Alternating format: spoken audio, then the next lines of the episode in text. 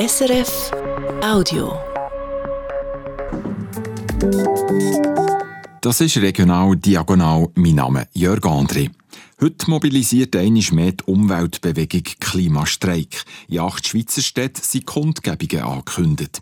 Im Fokus stehen die geplanten Ersatzkraftwerke, die bei einem Engpass Strom produzieren sollen. In der Stadt Basel ist heute kein Protest vorgesehen. Und das, obwohl ein Projekt in der Region der Klimabewegung ein Dorn im Auge ist. Claudia Kenan. Die Idee vom Gasverbund Mittelland ist als Meilenstein gefeiert worden in der Öffentlichkeit.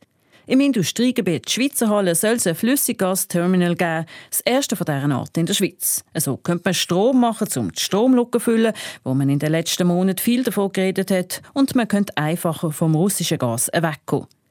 Gegen die Pläne für ein Flüssiggasterminal stellt sich jetzt aber die Klimajugend der Region. Wenn man auf Flüssiggas oder LNG, wie man das auch nennt, setzen können wir Klimaziele nämlich gerade wegwerfen, sagt Helma Pöppel vom Klimastreik Basel. Der Klimastreik will darum ein Exempel statuieren. Und zwar, dass wir einfach nicht bereit sind, fossile Energieträger weiterhin zu fördern. Also wir müssen das stoppen, mit Energiewende jetzt einleiten und zwar komplett und nicht, sie nicht wieder bremsen mit LNG oder Flüssiggas oder eben fossile Energieträger im Allgemeinen. Die Klimabewegung in der Region will ihren Widerstand um jetzt auf das Flüssiggasterminal fokussieren. Und das, obwohl noch nicht einmal klar ist, ob das Terminal überhaupt je gebaut wird. Beim Gasverbund Mittelland wundert man sich über die Kritik. Immerhin wurde eine Anlage für erneuerbares Flüssiggas planen, nicht eine für fossiles Gas, sagt der Sprecher vom Verbund. Dass von Anfang an aber nur erneuerbares und gar nie fossiles Flüssiggas durch die Anlage fließt, das können wir nicht versprechen. Immerhin wurde es noch ein paar Jahre dauern, bis alles von fossil auf erneuerbar umgestellt ist. Die zusätzlichen Schnellzüge zwischen Basel und Biel, die geplant sind, sollen fahrplanmässig auch zu Dornach im Solothurner Schwarzbubenland halten. Das verlangt eine grüne Dornacher Kantonsrätin in einem Vorstoß. Und sie stößt bei der Solothurner Kantonsregierung auf offene Ohren. Ralf Heiniger.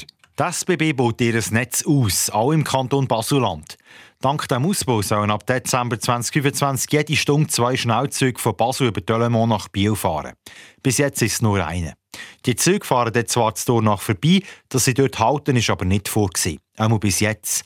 Wenn die Schnellzüge auch am Bahnhof zu Dornach würden halten, dann wäre das eine Aufwertung vom ÖV-Angebot im Schwarzbubenland. Es wäre eine attraktive Verbindung für alle Pendlerinnen und Pendler in der Region. Das findet die grüne Solothurner Kantonsrätin Janine Ex. Sie hat einen Vorstoß gemacht. Und die Solothurner Regierung sieht das genau gleich. Dass der neue Schnellzug als Dornach haltet, das ist am Kanton Solothurn ein wichtiges Anliegen. Das sagt die Planungsregion Nordwestschweiz, wo der Kanton Solothurn auch dazugehört, schon 2014 in einem Konzept beim Bund eingegeben.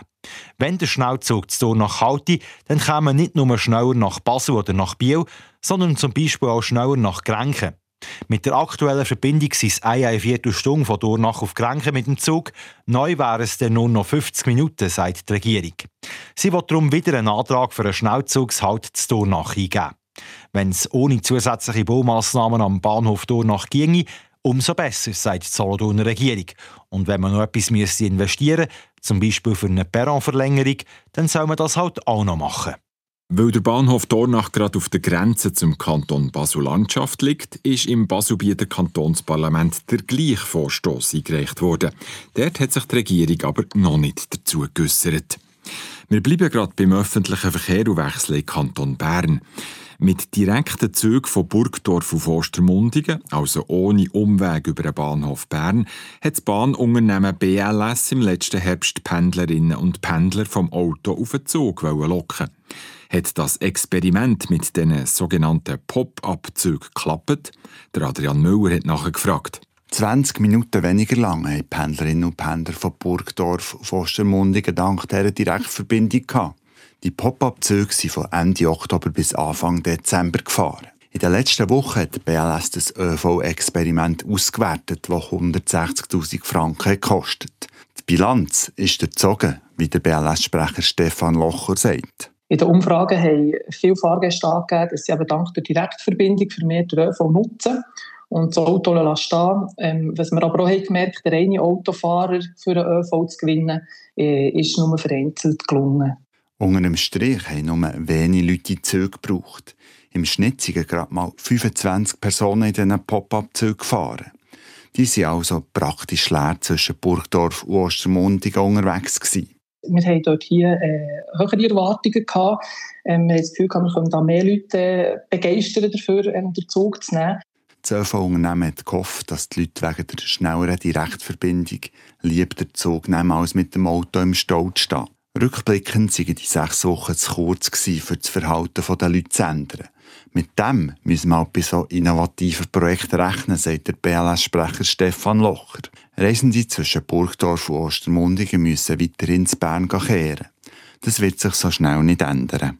Jetzt auf dieser Strecke ähm, werden wir vorerst mal keine Direktverbindungen einführen, weil halt einfach die Nachfrage noch zu tief ist. Das ÖV-Experiment ist also fürs Erste durchgefallen. Der Adrian Müller. Das war ein Podcast von SRF.